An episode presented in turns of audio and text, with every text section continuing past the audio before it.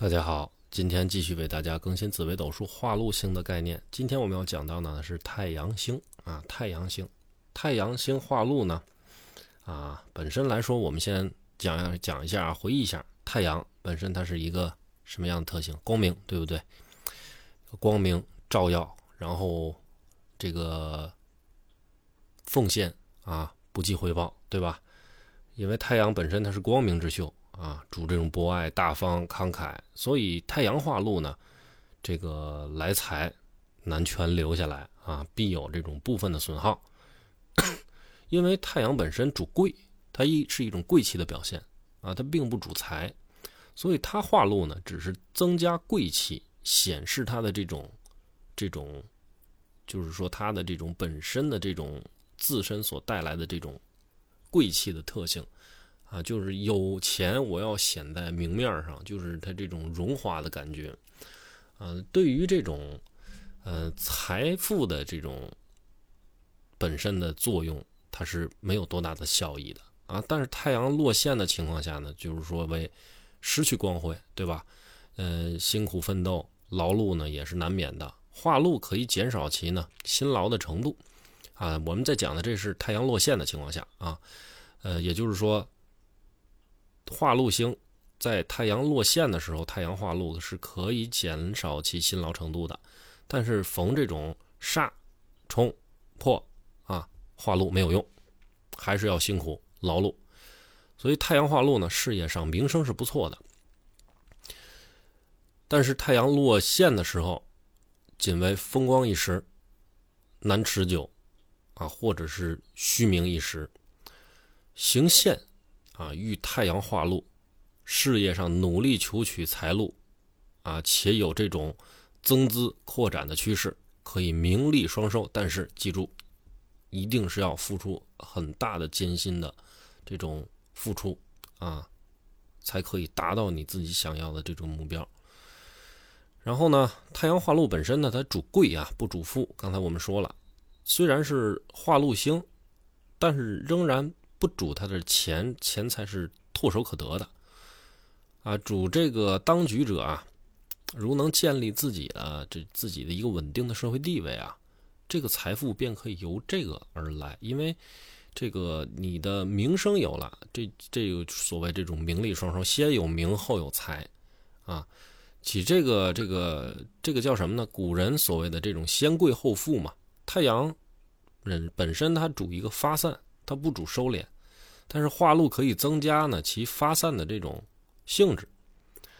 呃，所以呢，凡太阳化禄的时候啊，必须同时见天魁天月左辅右弼，然后文昌文曲，然后局面才会越来越大，越来越好啊。若是若是这个太阳化禄啊，这个是单独的，你的三方。你的这个会照不是太理想啊，没有这么多的吉星相照啊，所以就可以主这个人的这种锋芒，比锋芒毕露，但是反而容易招人的这种嫉妒。虽然不能说是这种，呃，招人嫉妒，虽然有有的时候说就是不招人嫉妒的话，就是可能是庸才啊，但是未免就是稍显得太过于孤立于这个社会上。呃，太阳啊，这个化禄的情况下，还主人呢有威严，他主他的声望啊是比较好的，啊声望是比较好的。当然，跟我们之前所所说的招人嫉妒啊，它是并不冲突的啊，并不冲突的。呃，尤其是呢，在这种妙望的宫位啊，在丑位与这个太阴同宫是最佳的。啊，与太阴同宫是最佳的，因此呢，呃，这个这个，如果此时候这个太阴化科的情况下啊，如果太阴化科，无论是做命啊，做财、做官、做迁，呃，不知道大家理不理解啊？我就我指的是做命宫、财帛宫、官禄宫和迁移宫，君主富贵。但此时候最怕什么呢？阳刃啊，阳刃，这个就是也就是擎羊啊，和陀陀螺或者是火星零星同宫，一定不能同宫。当这个空劫同会的时候啊，这种孤立往往又表现为这种断臂、独行。倘若这个能够善用这种特征呢，怎么咱怎么说呢？也并不是说不可以通过这样的形式去建立自己的地位，也就是孤独嘛。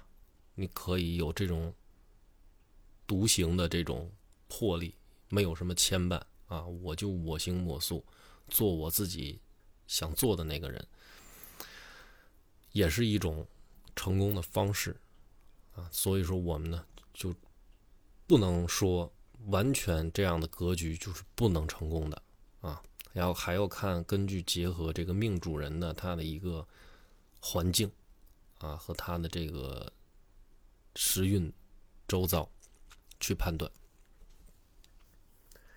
所以太阳化禄呢，特别需要注意整个星系的推断啊，整个星系的推断，也就是不能单单以一个太阳化禄去断你如何如何，这个。太阳化禄呢？如果在戌亥二宫的话，太阳是落陷的，对吧？因此，它化禄的时候啊，它的知名度是有限的，它不会发挥的特别的强。太阳的能量，但是呢，还是能浅浅的发出来，因为它虽然落陷的话，你太阳它还是有它固有的光辉存在的，对不对？它指什么呢？在他的这种圈子之内，会可以渐渐的、慢慢的去建立起地位，啊，他的财富也是由这种过程去积累起来的，啊，倘若跟天魁天月在同会的话，可以主他的一生呢是很接近成功的，很接近这种财富的，啊，虽然这种，啊，有这种怎么说呢？嗯，比如说。可能走的这条路啊，并不是说太平坦、太过光明照耀的啊，有可能也会有一些呃借势啊，这个嗯，要借环境、借圈层、借平台，然后要去达到自己的目的，也是很曲折的啊，但是最终还是能脱颖而出。这个太阳啊，如果是化禄在于这种过分发挥自己光辉的这种宫位当中，比如说五宫啊，为什么咱们说五宫它是极力的发挥自己的光辉呢？因为五十是由极阳啊转极阴的一个跨度点啊，这个阴阳交错的这个两界，一个子，一个午啊，子是极阴转阳。啊，午是极阳转阴，所以午时候是极阳的一个这个对于这个光明来说，对于这个阴阳来说的话，以阳来讲的话，午时是它光辉最强的时候。所以说，如果太阳化禄在五宫的情况下，反而不成富局，他不能有钱，或者说什么呢？他名大于利。这点啊，大家可以记一下啊，可以记一下。这个从这个太阳化禄上啊，我们可以看到啊，这个咱总结一下，太阳化禄首先是什么呢？先主贵，对吧？后主富。所以想要名利双收呢，就要等待时机，抓住机遇。机遇什么时候会降临啊？这个这个因人而异啊，因人而异。我们今天的。这个太阳化禄的概念呢，我们讲解到这儿啊，感谢大家收听，再见。